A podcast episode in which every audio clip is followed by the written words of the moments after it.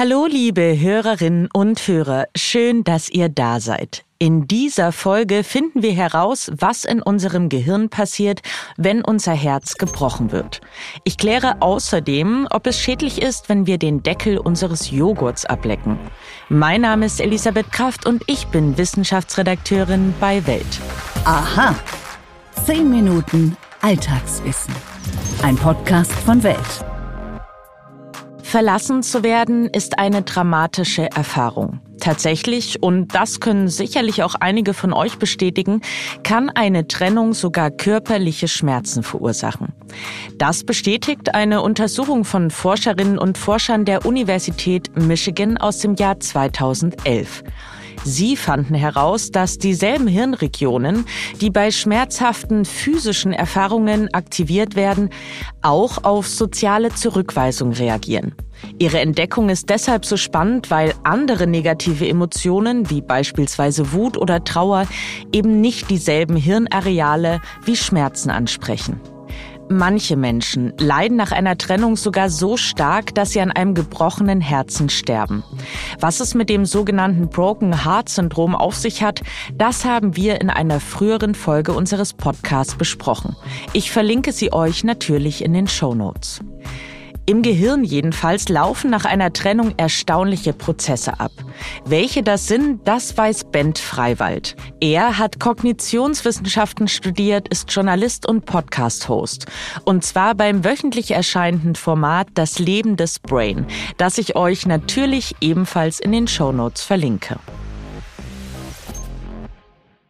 Gehen wir doch erstmal so einen kleinen Schritt zurück, bevor wir einsteigen. Was passiert denn in unserem Gehirn, wenn wir uns verlieben?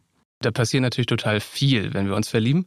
Und eine Sache, die ich besonders interessant finde, wenn wir uns verlieben, ist, dass sehr viel Dopamin ausgeschüttet wird. Und man dachte, solange Dopamin, das hat irgendwie was mit Genuss zu tun. Man hat das dann Genussmolekül genannt. Und dann äh, hat man weiter geforscht an Dopamin und irgendwann gemerkt, so richtig passt das nicht. Eigentlich hat Dopamin viel mehr mit Antizipation zu tun. Also kurz gesagt mit der Zukunft. Und man hat dann so herausgefunden, eigentlich wird immer besonders viel Dopamin ausgeschüttet, wenn wir was in Aussicht haben, was unser Leben verbessern könnte. Und das ist ja meistens in der Zukunft. Und was könnte unser Leben mehr verbessern als eine potenzielle Partnerin oder ein potenzieller Partner? Deswegen beim Verlieben spielt Dopamin eine sehr große Rolle. Wie wirkt es sich denn jetzt auf unser Gehirn aus, wenn wir verlassen werden? Ich glaube, in der, in der Einleitung hast du es ja schon gesagt. Wenn wir verlassen werden, dann ist das ein bisschen so, wie wenn wir körperliche Schmerzen haben. Witzigerweise gibt es eine Studie, die mal geguckt hat, wenn das so ist, könnte man dann mit Paracetamol eigentlich diesen Schmerz äh, lindern. Und tatsächlich hat das bei so Leuten, die sich getrennt haben, mehr oder weniger gut funktioniert. Ist jetzt vielleicht nicht das Patentrezept gegen Trennung. Aber im Gehirn äh, ist es tatsächlich auch so, wenn wir verlassen werden, dann wie bei physischem Schmerz auch, dann werden Opioide ausgeschüttet, weil der Körper versucht ja auch so Schmerz zu lindern. Das machen wir ja nicht nur mit Paracetamol und Ibuprofen, sondern das macht das Gehirn auch von selbst. Und wenn wir verlassen werden, dann passiert was ganz Ähnliches auch eben mit diesen Opioiden im Gehirn. Dann passieren aber noch andere Dinge. Man kann ja so ins Gehirn gucken quasi mit MRT. Und dann gibt's Studien, die das gemacht haben mit Menschen, die verlassen wurden. Und dann hat man geguckt, welche Regionen sind denn besonders aktiv. Und dann hat man gesehen, das sind Regionen, die eigentlich in so anderen Szenarien eher bekannter sind. Also zum Beispiel beim Glücksspiel, nämlich immer dann, wenn besonders viel auf dem Spiel steht. Und wenn wir verlassen werden, dann, na, dann steht eben sehr viel auf dem Spiel. Inwiefern bemerken wir diese Veränderungen denn auch in unseren Emotionen und in unserem Körper? Also erstmal, ähm, ich habe ja schon gesagt, beim Verlieben, dann spielt Dopamin eine große Rolle. Wenn wir dann in einer Beziehung sind, dann kommen noch ganz viele andere chemische Botenstoffe dazu. Zum Beispiel Oxytocin ist so ein typischer Botenstoff, das nennt man auch so das Kuschelhormon. Wenn wir eben Nähe zueinander suchen und so, dann wird das ganz viel ausgeschüttet. Aber auch Serotonin ist auch so ein typisches Glückshormon, sage ich mal. Und das gerät in so eine Disbalance, wenn wir verlassen werden. Das Gehirn versucht natürlich erstmal dafür zu sorgen, dass diese Disbalance nicht mehr da ist. Oder es muss erstmal damit klarkommen. Und eine sehr, sehr spannende Studie wurde mal gemacht von äh, einer Anthropologin, die heißt Helen Fischer. Die forscht zu diesem Thema sehr, sehr viel. Und äh, die hat eben wieder Menschen, die gerade verlassen wurden, mit Menschen verglichen, die nicht verlassen wurden und hat die wieder in so eine MRT-Röhre geschoben. Und es war ein bisschen fies, weil die hat denen tatsächlich in dieser Röhre Bilder gezeigt von den Ex-PartnerInnen.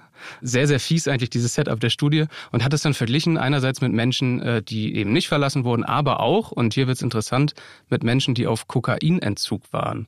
Und da haben die gesehen, das sieht ja ziemlich ähnlich aus. Warum reagiert unser Gehirn auf diese Weise? Das ist ja extrem. Das ist total extrem und warum so ein Gehirn so reagiert, das weiß man immer nicht so 100%ig. Man kann ja immer nur spekulieren. Das Team um Helen Fischer, die haben spekuliert, dass äh, Liebe ein bisschen so ist wie eine Sucht. Und wenn wir dann verlassen werden, das ist ein bisschen wie ein Entzug. Also deswegen sieht man eben diese Ähnlichkeiten auch zwischen Menschen, die Kokain genommen haben und Menschen, die gerade verlassen wurden, weil das im Prinzip eine ähnliche Sache ist. Gibt es denn jetzt irgendetwas, das wir unserer Hörerschaft mitgeben können, das sie tun können, um sich besser zu fühlen, wenn sie verlassen wurden? Also ich denke jetzt zum Beispiel an irgendetwas, das den Betroffenen hilft, das Gehirn wieder so in Balance zu bringen. Da gibt's ganz viel, was man machen kann. Also die erste gute Nachricht ist, es heißt ja immer so, Zeit heilt alle Wunden. Das stimmt tatsächlich, weil das Gehirn verändert sich ja permanent. Das heißt, es gab mal ein Gehirn, das kannte dein Ex-Partner oder deine Ex-Partnerin nicht. Dann hat sich das Gehirn wahnsinnig an diesen Menschen gewöhnt. Zum Beispiel immer, wenn es diesen Menschen gesehen hat, dann hat es Oxytocin ausgeschüttet, eben dieses Kuschelhormon.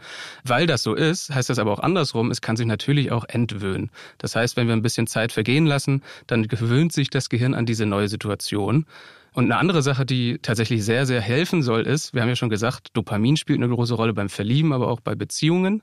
Und irgendwann ist dieses Dopamin halt naja, wenn der Partner Schluss macht, dann fehlt es an Dopamin. Und jetzt die Frage, wie kriegen wir dieses Dopamin rein? Da ist sich die Wissenschaft relativ einig, neue Sachen machen. Also irgendwo hinfahren, wo man noch nie war, in ein neues Restaurant gehen, eine neue Sportart ausprobieren, einen neuen Urlaub machen und so weiter. Das hebt das Dopamin wieder an und wir fühlen uns auf jeden Fall deutlich besser. Das war Podcast-Host Bent Freiwald. Danke dir für deine Expertise. Sehr gerne.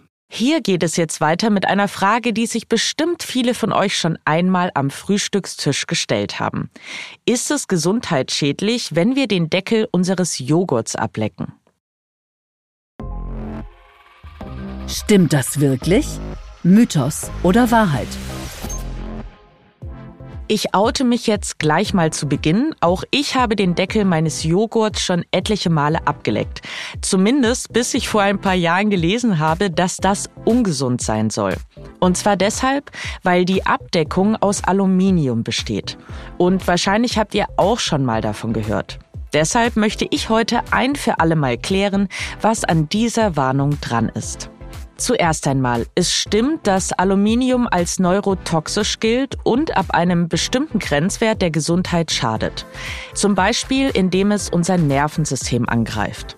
Lecken wir den Deckel eines Joghurts ab, kommt unsere Zunge allerdings gar nicht direkt mit dem Leichtmetall in Berührung, denn die Abdeckungen sind außerdem von einer dünnen Kunststoffschicht überzogen. Wenn wir den Deckel zuvor allerdings mit einem Löffel abkratzen, kann das dazu führen, dass sich Aluminium löst und wir dieses beim Ablecken aufnehmen. Auch in diesem Fall ist die gelöste Menge des Leichtmetalls allerdings so gering, dass sie unserer Gesundheit nicht schadet sondern einfach über die Nieren ausgeschieden wird. Das Ablecken unseres Joghurtdeckels also ist in jedem Fall unbedenklich. Und Aluminium komplett zu vermeiden ist ohnehin kaum möglich. Denn es ist in zahlreichen Lebensmitteln, zum Beispiel Nüssen, Kakao oder Getreide, enthalten. Auch da ist seine Konzentration allerdings so gering, dass wir auf gar keinen Fall eine Vergiftung fürchten müssen. Wenn euch unser Podcast gefällt, dann tut mir einen riesengroßen Gefallen und abonniert ihn auf den Plattformen. Bei Apple Podcasts und Spotify könnt ihr uns außerdem eine Bewertung dalassen. Über fünf Sterne oder einen netten Kommentar freuen wir uns natürlich am meisten, aber auch über jedes andere Feedback. Wenn ihr also Anmerkungen, Kritik, Fragen oder einen Themenvorschlag habt, dann schreibt uns doch einfach eine Mail an wissen.welt.de. Und damit wünsche ich euch einen fabelhaften Tag. Eure Elisabeth Kraft.